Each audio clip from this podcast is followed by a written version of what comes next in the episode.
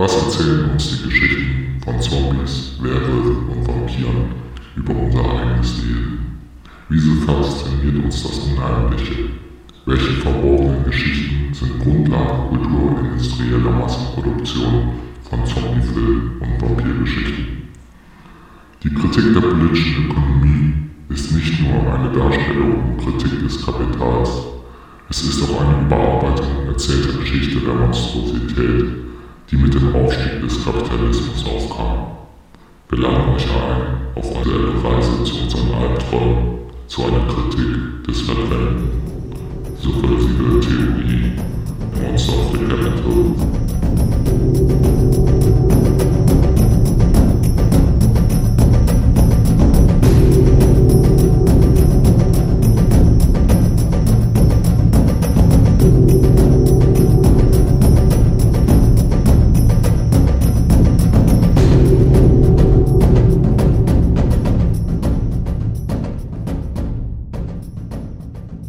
Der Bezug auf den popkulturellen Zombie und die schwarze Magie des Voodoo mit zwei O geht auf eine lange Geschichte der Dämonisierung der hauptsächlich in Haiti praktizierten afroamerikanischen Religion des Voodoo mit OU zurück.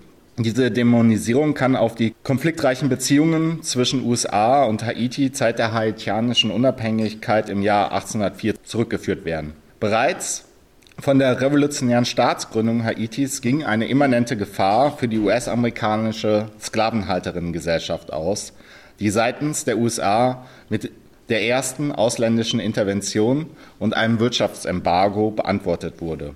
Unter der US-Besatzung Haitis von 1915 bis 1934 entstanden schließlich die bis heute dominanten rassistischen Repräsentationen des haitianischen Voodoo mit OU die untrennbar mit der US-amerikanischen Schreibweise Voodoo mit zwei O und popkulturellen Fantasien über vermeintlich unzivilisierten, teuflischen Totenkult, Zauberei und Voodoo-Puppen verbunden sind.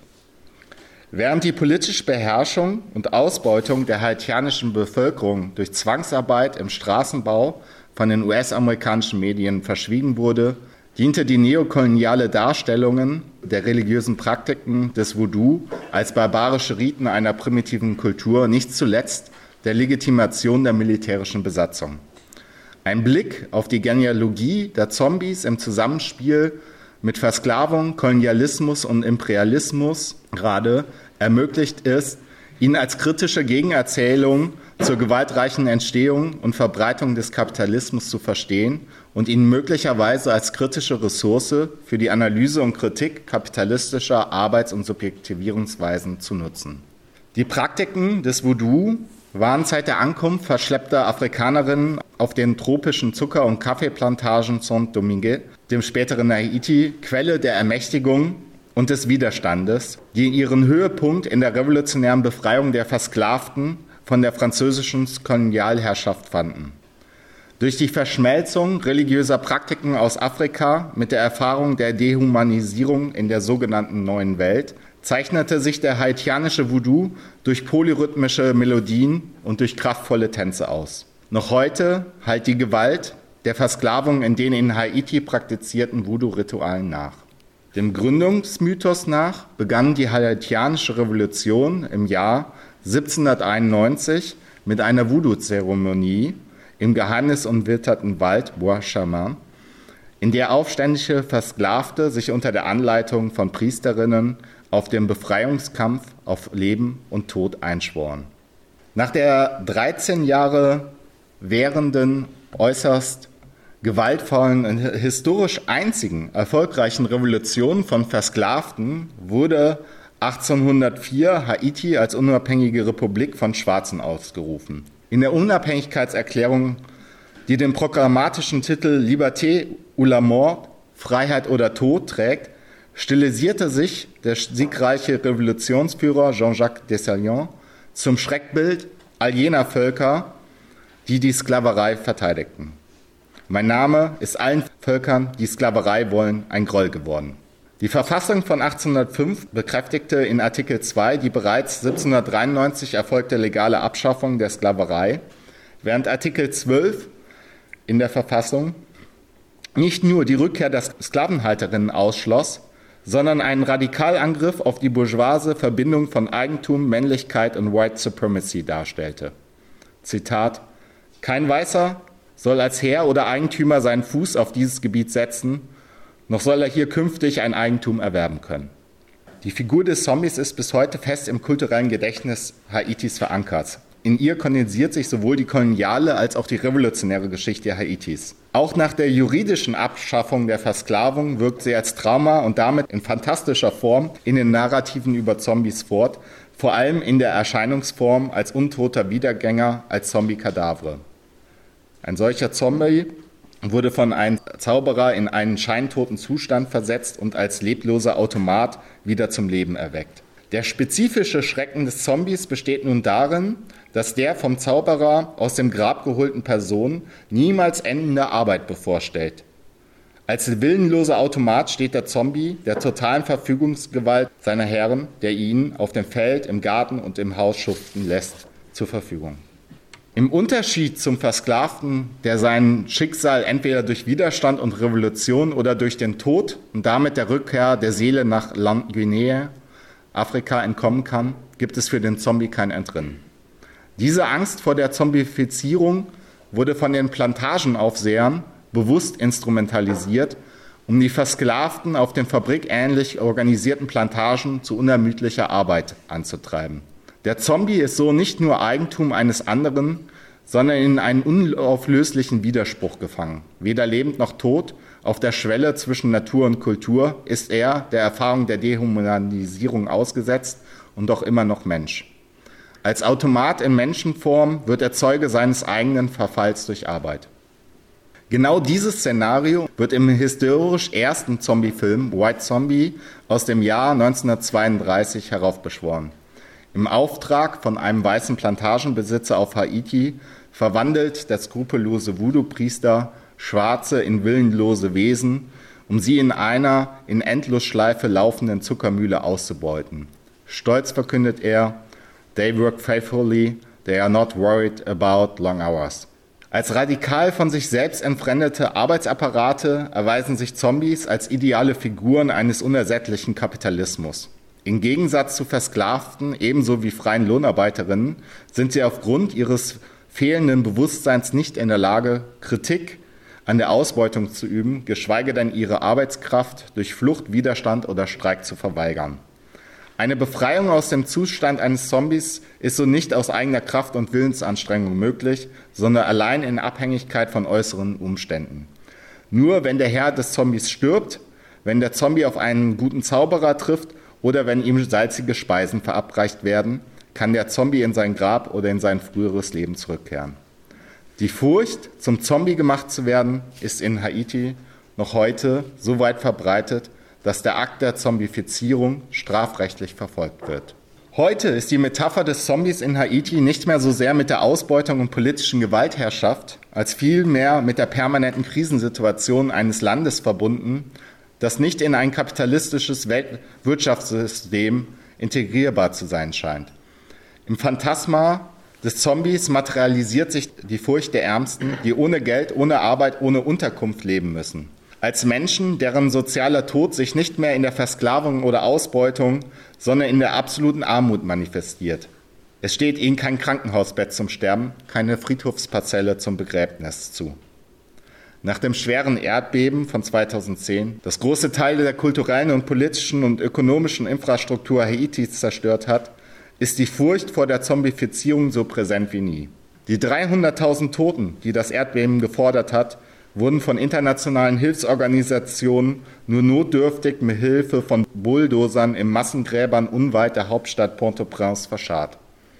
Ohne die Bestattungsrituale des Voodoo und die Möglichkeit der Angehörigen Abschied von den Verstorbenen zu nehmen und sie zu betrauern, sind die Massengräber das ultimative Symbol für ein Land, dessen Bewohnerinnen radikal aus einer Moderne ausgeschlossen worden sind, die von ihren Vorfahren geschaffen wurden. Denn noch mehr als die sogenannte europäische Aufklärung markiert die ursprüngliche Akkumulation der kolonialen Versklavung den Beginn der Moderne. Ermöglichte sie doch nicht nur die industrielle Revolution in Europa, sondern auch die Herausbildung eines Bürgertums und einer politischen Öffentlichkeit, in der eine bürgerliche Revolution erst denkbar wird. Der transatlantische Versklavungshandel initiierte aber auch eine finanzielle Revolution, in dem sich mit einer Entstehung nicht nur der Waren- und Handelskapitalismus etablierte, sondern auch der moderne Finanzkapitalismus in Form eines Systems von privaten Kreditgebern und staatlich garantierten Banken und Versicherungen. Denn der Versklavungshandel war zunächst nur auf Kredit möglich. Im System transatlantischer Versklavung verschuldeten sich aber nicht nur die Händlerinnen und Sklavenhalterinnen, sondern auch die aus Versklavung Befreiten. Für die Befreiung von kolonialer Herrschaft und für die weltweit erste Abschaffung der Sklaverei musste Haiti teuer bezahlen, um die Investitionskosten der Sklavenhalterinnen auszugleichen. Neben der Verhängung eines Wirtschaftsembargos wurde der neu gegründete Staat erst nach immensen Reparationszahlungen an Frankreich international anerkannt. Und zwar für den Verlust der für die Zukunft erwarteten Gewinne aus der Plantagenversklavung. Moderne Versklavung und Verschuldung sind folglich die gleich ursprünglichen Elemente eines atlantischen Akkumulationssystems, das die andere Seite der aufgeklärten Moderne darstellt.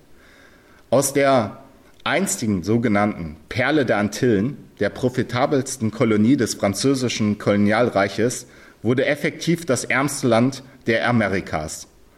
David Graeber schreibt, das erste arme Land, das in dauerhafte Schuldknechtschaft versetzt wurde.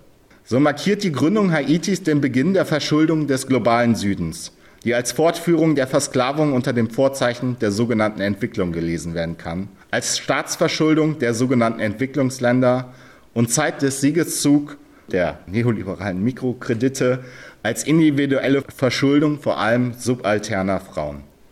Die Rückzahlungsforderungen, die Jean Bertrand Aristide, der erste demokratisch gewählte Präsident Haitis, anlässlich der bevorstehenden 200-Jahresfeier der haitianischen Revolution 2004 gegenüber Frankreich geltend machte, wurden kurz darauf auf dem G8-Gipfel von Evian mit dem Hinweis auf Haitis politisch-ökonomische Instabilität, die auf angeblich die schlechte Regierungsführung zurückzuführen sei, und des Weiteren auf die bereits für Haiti erfolgte internationale Entwicklungshilfe barsch abgewiesen. Die Verbindungen zwischen Haitis Armut und Europas Reichtum sowie die Kontinuität der Versklavung als extremster Form der Mehrwertextraktion und der heutigen Veredelung Haitis werden dabei systematisch ausgeblendet.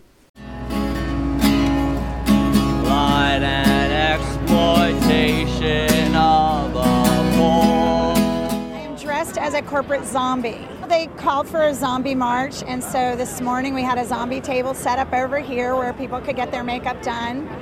And so we uh, decided to just zombie march down Wall Street.